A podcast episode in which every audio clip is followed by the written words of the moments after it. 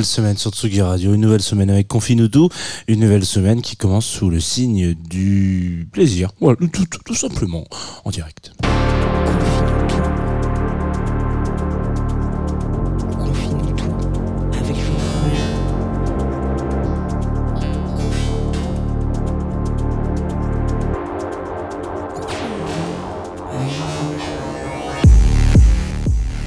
Bonjour Tsugi Radio, bonjour Tsugi Radio. Il est 9h30 et quelques secondes, 35 exactement, car euh, un petit peu à la bourre. Voilà, c'est comme ça.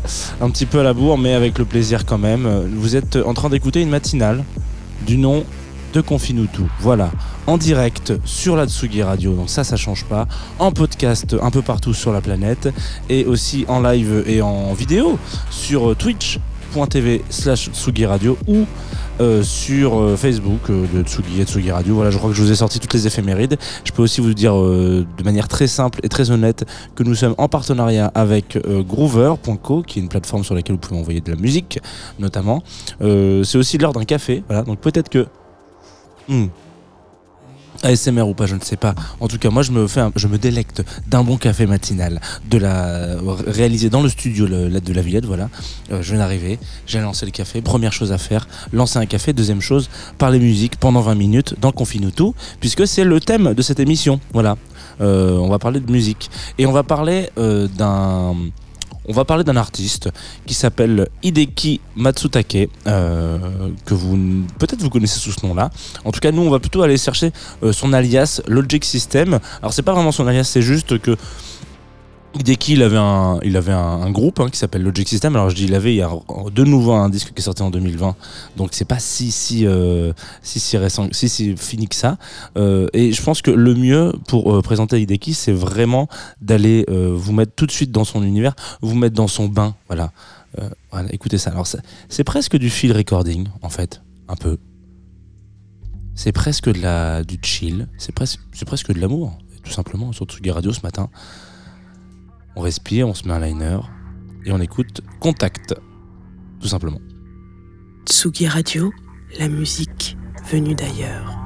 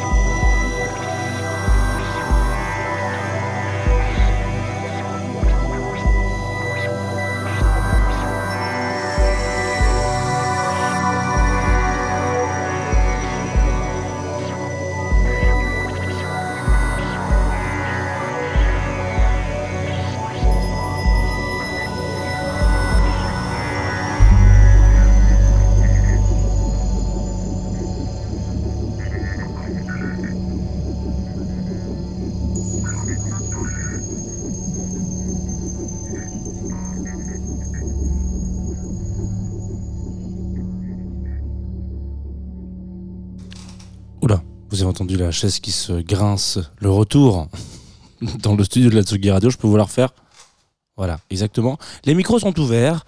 Euh, mais pas que, puisqu'on vient de s'écouter un morceau qui s'appelle Contact euh, dans euh, l'émission Confine tout. Donc voilà, on est en train de, gentiment commencer cette matinée. Contact, morceau, si je puis me permettre, qui clôture. Alors, c'est pas vraiment, vraiment ça, mais oui, en tout cas, qui est à la, qui la fin de ce disque euh, qui s'appelle Technasma, euh, donc qui est sorti en 2022 euh, et qui est un, album assez incroyable d'un de, de, groupe qui s'appelle Logic System. On va plutôt particulièrement s'arrêter sur la vie d'un seul des membres de Logic System.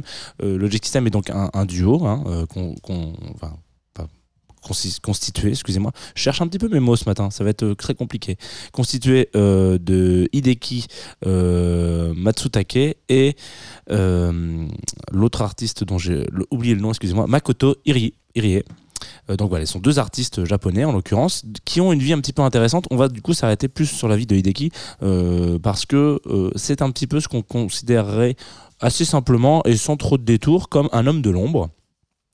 Euh, il faut savoir que dans les années 70, euh, le Japon a une sorte de euh, prise de conscience, c'est pas ça comme ça, mais en tout cas une sorte de, de turnover musical où on va dire que les les synthétiseurs prennent une place prépondérante dans la production musicale à ce moment-là. Voilà, euh, c'est en tout cas le, un des premiers pays qui va se dire, ok, nous, euh, bon, il se passe des choses en Europe, hein, euh, de manière très simple sur la musique électronique, la techno, etc. Alors c'est encore un peu tôt, en 70, c'est pas vraiment le moment où ils arrivent, mais le Japon se dit moi j'ai envie de, bosser. En tout cas certains artistes du Japon vont dans l'expérimentation de euh, synthétiseurs et euh, ordinateurs. Euh, c'est notamment bah voilà c'est un peu un des un des un des fers de lance un petit peu de cette vibe. Et en tout cas c'est c'est dans ce pays là que commencent à émerger certaines interprétations de comment est-ce qu'on peut surfer sur une musique où pendant très longtemps, on a été très considéré comme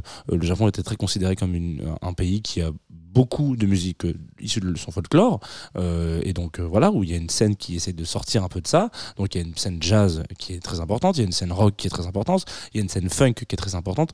Tout ça ça va plutôt arriver dans les années fin 70 début 80 mais il y a aussi cette, ce chemin là un petit peu un petit peu perdu on va dire où c'est un peu des explorateurs des aventuriers du synthétiseur on peut les appeler comme ça aussi qui vont aller chercher des sons et se dire euh, là où euh, plutôt du, aux États-Unis et en Europe, on va aller chercher de la séquence pour faire du beat et pour faire potentiellement euh, de la fête. Là, on va plutôt aller chercher l'autre aspect de, des synthétiseurs, c'est-à-dire ces nappes un petit peu que nous on ira trouver après avec différents artistes un peu plus air, etc., dont ils vont pas mal s'inspirer, mais quelque chose de beaucoup plus mélodique et de peut-être beaucoup plus apaisant et apaisé. Voilà. Euh, en l'occurrence, Hideki euh, Matsutake, lui, fait partie de ces, gamins euh, dans les années 70, du coup, qui, qui tombent un peu là-dedans, un peu tombés sous, sous, une sorte de charme. Hein, je crois qu'il raconte qu'il a, il a vu deux, trois expositions dans lesquelles voilà, des, artistes un peu contemporains qui, à, ce moment-là, sont un peu considérés comme des expérimentateurs et expérimentatrices euh, font voilà des tests sur des sur différents synthés il tombe amoureux de ça et il se met à faire à rentrer dans la musique alors avec une sorte de de, de, de, mode opératoire qui est assez intéressant c'est à dire qu'il devient un peu l'apprenti euh, d'un monsieur qui s'appelle euh, Isao Tomita euh, dont je vous invite à aller écouter le travail si vous avez l'occasion. Et notamment, Isao est assez connu parce qu'il fait partie des rares personnes qui possèdent un Moog 3, je crois. Euh, alors, j'ai pas la référence exacte, mais un Moog 3-P. Euh, voilà. Euh, ce qui est un Moog un peu particulier. Moog étant une marque de synthétiseur euh, assez, assez connue parce que, en l'occurrence, on peut pas faire. Enfin, une des, des, des, choses importantes de, ce, de, de, ces synthétiseurs-là, c'est la capacité à ne pas faire plusieurs notes en même temps et donc de jouer qu'une note à la fois et donc de pouvoir avoir une certaine typologie et un certain une certaine couleur de, de son très électronique, très froid et qui ne s'accordent pas ensemble. Enfin, je veux dire que vous pouvez pas jouer deux notes en même temps sur un Moog, euh, en tout cas à cette période-là. Et c'est très intéressant de se dire, ok, on va aller chercher plutôt des trucs où on va aller euh, du coup rajouter d'autres synthés pour euh, accumuler tout ça. Bref, de là commence à naître une sorte de motivation de la part de Hideki et il se dit bon j'ai envie de monter un truc quand même. Donc il rencontre un peu du monde euh, là-dedans. Euh, bon voilà, il rencontre un peu du monde, notamment euh, trois petits loustiques qu'on connaîtra plus tard comme étant les Yellow Magic Orchestra. Donc eux, les, Yellow Magic Orchestra sont les gens qu'on va pouvoir considérer de manière assez, je sais pas si on peut dire assez, assez juste, mais en tout cas des gens qui vont être considérés comme l'équivalent enfin japonais et du coup orientale euh, de euh, de Kraftwerk qui eux explosent ils ont ils explosent à peu près à la même période en gros et donc là, c'est ce que je disais. Je vous invite à écouter les deux travaux, euh, les deux travaux, pardon, excusez-moi, de Kraftwerk et de Yellow Magic Orchestra en même temps. Il y a des albums qui sortent quasiment en même temps. vous allez voir que c'est quasiment pas diamétralement opposé parce que si on écoute bien et qu'on se pose un peu de minutes, on se dit putain, j'ai l'impression qu'ils cherchent globalement la même chose de leur machine, mais pas pour aller dans la même direction. C'est assez intéressant. Hideki est euh, ce qu'on appelle l'homme de l'ombre un petit peu de, ces, euh, de ce trio, donc euh, Yellow Magic Orchestra, qui est notamment composé de Ryoji Sakamoto, lui aussi qui s'est fait un peu populariser quelques années plus tard et très longtemps après sa carrière par des, on va dire des, peu, qui ont été chercher un peu quelques disques qu'il a pu sortir, en plus de Yellow Magic Orchestra. Et donc lui, il a ce rôle un petit peu de comment on appelle ça, de séquenceurs, de programmateurs, ce qui veut dire que euh, il faut savoir qu'à un moment donné, euh, quand on produit de la musique électronique à cette période-là, on bosse avec des machines qui ne sont pas des ordinateurs tels que vous les connaissez aujourd'hui ou qu'on les connaît aujourd'hui, c'est-à-dire des trucs que vous appuyez, il y a un système d'exploitation très simple dessus, euh, c'est un Windows, il y a une interface graphique qui est plus ou moins appréhendable par à peu près tout le monde, c'est un Windows ou un Mac hein, ou un Linux. voilà, pour vulgariser vraiment. là, on est sur un type d'ordinateur qui va plutôt être sur vraiment de la ligne de commande et euh, quasiment s'apparenter à du code à 99% du temps. Euh, on n'a pas cette interface graphique qui solutionne et qui fait que il y a quelque chose d'assez révolutionnaire qui se passe dans le monde. Euh, on est sur des trucs beaucoup plus bruts et il va falloir toujours s'assister de quelqu'un qui va lui faire en sorte que votre volonté de musicien et de musicienne soit comprise et interprétée par l'ordinateur. Ce qui veut dire que c'est un membre capital euh, de, des groupes à ce moment-là, mais qui sont toujours mis dans l'ombre parce que ils jouent pas techniquement sur scène, ils sont juste là pour faire en sorte que ça, plus ça, plus ça, ça fasse le son que vous allez écouter après. Tout ça pour dire que Hideki joue pas mal et se cache pas mal derrière cette, cette, cette, cette façade-là, en tout cas cette, ce rôle qu'il a, euh, où parfois de temps en temps, on, lui, on l'appelle de temps en temps pour lui dire ah, Attends, mec, est-ce que tu penses que on sait quand même que t'es Zikos. Euh, est-ce que tu penses que tu peux t'occuper de faire euh, une ou deux bandes originales euh, voilà, de, jeux vidéo, comme c'est pas mal la, mode à ce moment-là? Entre-temps, quelques années avant, il sort quelques albums perso qui sont pas forcément très bien commercialisés, ce qui veut dire qu'aujourd'hui, je pense que vous ne retrouvez pas des, des, copies à moins de 350 euros exemplaires, mais parce que voilà, c'est pas son objectif à lui. C'est vraiment de se dire, moi j'ai envie de faire en sorte que on arrive à améliorer et euh, fluidifier le, contact entre les artistes et cette génération et cette euh, technologie euh, électronique dans laquelle on se dit voilà synthétiseur plus ordinateur on peut réussir à faire des trucs intéressants donc il y a toute une carrière qui est très très très très très mésestimée et il rencontre ce fameux Isao dans lequel ils essayent de bosser ensemble sur Logic System je vous invite par exemple à écouter parce que ce qui sort de ce, de ce, de ce duo c'est presque c'est presque du jamais vu à cet instant T. Là, on est en début des années 80. Ils sortent un, un, disque, un album, on peut peut-être le dire, euh, qui s'appelle Vénus. Moi, je vous ai sélectionné le titre éponyme qui, euh, je sais pas si, moi aussi, qui, ouvre cet album. C'est 4 minutes, c'est presque 5 minutes même. Attendez, je vous dis ça, mais je le, je lance même pas. Ah c'est parce qu'il veut pas se lancer, petit zozo. Voilà. C'est 4 minutes, 5 minutes de de. C'est un peu la même chose que ce qu'on vient d'écouter, c'est-à-dire Contact. Vous allez voir, c'est vraiment toujours un peu cette vibe-là, mais dans une sorte de poésie, de, field recording, de sound design, un peu mélanger tout ça. Je pense que c'était parfait pour commencer un matin d'octobre sur la Tsugi Radio. Vénus de Logic System.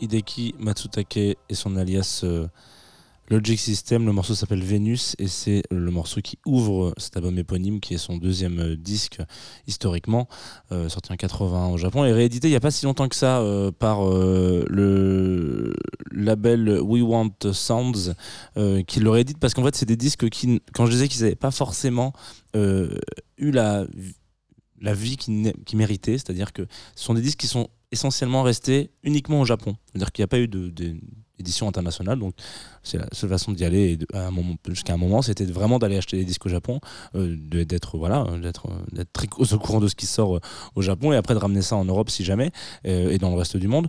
En l'occurrence, ce disque en 80 est assez fondamental parce que euh, il ouvre un peu la possibilité à plein de producteurs et productrices euh, après d'aller se dire ok en fait avec ça on peut sortir euh, quelque chose d'un peu plus groovy un peu presque city pop.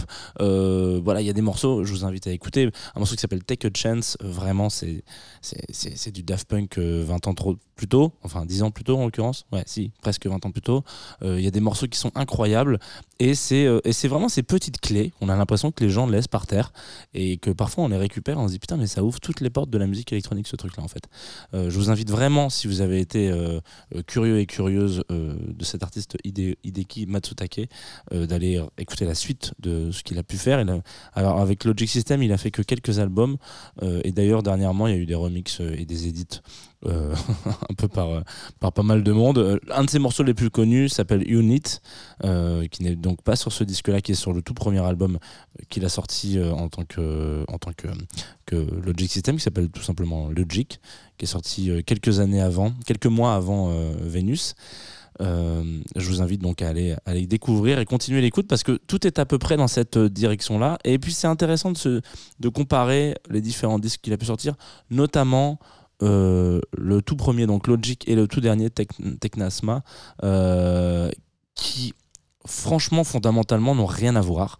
Et pourtant on est vraiment sur la même base de construction. Donc c'est assez intéressant euh, à cette période là de se dire comment est-ce que on est vraiment sur les prémices hein, de, de, de, de, de l'ex- l'exploration électronique avec le synthétiseur. Comment est-ce que quelques dizaines, vingtaines, trentaines d'années plus tard on arrive toujours à être un peu dans le, dans le what the fuck euh, et ça paraît moins improbable euh, aujourd'hui mais pourtant ça sort en 2020 et ça reste quand même toujours un peu à côté de la plaque à côté de ce qui se fait, à côté de la tendance. Je pense que tout est fondateur et fondamental dans la discographie de ce garçon. Donc euh, je vous invite évidemment à aller y aller. Et il y en a un million, hein, des producteurs comme ça au Japon. Je sais pas pourquoi, mais euh, assez paradoxalement, ils sont tous dans l'ombre et tous des petits génies. Donc ça devient euh, bah, une petite pépite, une, mine d'or, on peut l'appeler comme ça. On, on est sur la fin hein, de cette matinale. Il est déjà 24 minutes et 50 secondes de direct. Comme quoi, ça va de plus en plus vite. On va s'écouter quelque chose qui n'a absolument absolument rien à voir. Mais alors vraiment, je pense que je pourrais pas aller autant dans le contre-pied que, que, le morceau qui va se passer. C'est un morceau qui s'appelle Ivre, qui est interprété par un artiste qui s'appelle Ariane commandé euh, sur, euh, sur Groover, donc en l'occurrence, j'en profite pour faire une petite virgule. Groover est donc euh, une plateforme sur laquelle vous pouvez m'envoyer de la musique. Euh, là, on rentre du mama. Il y en a beaucoup de personnes qui sont venues me voir, donc merci beaucoup à toutes, les, tout- toutes et tous. Euh, vous êtes tous passés faire des coucous pendant le studio, c'est très sympa. Euh, et je vous ai majoritairement renvoyé par là parce que c'est pas que j'aime bien que vous passiez par Groover, mais c'est l'unique quasiment moyen que j'ai aujourd'hui de tout centraliser parce que vous êtes beaucoup à m'envoyer des trucs sur Insta, sur euh, Facebook, etc. C'est un peu compliqué de tout retenir tout le temps. Donc, Groover, c'est pratique. Au moins, vous m'envoyez du son et j'ai dessus et je sais que je les loupe pas. Et en l'occurrence, Anne m'a envoyé un, ce titre, Ivre, qui m'a particulièrement touché. C'est, je pense que ça pourrait être un track qui pourrait passer dans le Serge, notamment parce que c'est chanté en français, mais aussi parce que je pense que ça peut toucher du, ça peut toucher les, les, grands mousquetaires de la radio là. Euh, il sera pas dans le Serge, il sera dans Confine tout. Ivre tout de suite sur Atsugi Radio et moi je vous donne rendez-vous juste après normalement pour vous donner le programme de la journée parce que parce que nous sommes lundi et qu'il y a des choses à faire aujourd'hui sur Tsugi Radio. Toi, tes yeux, quand est-ce que tu m'aimes?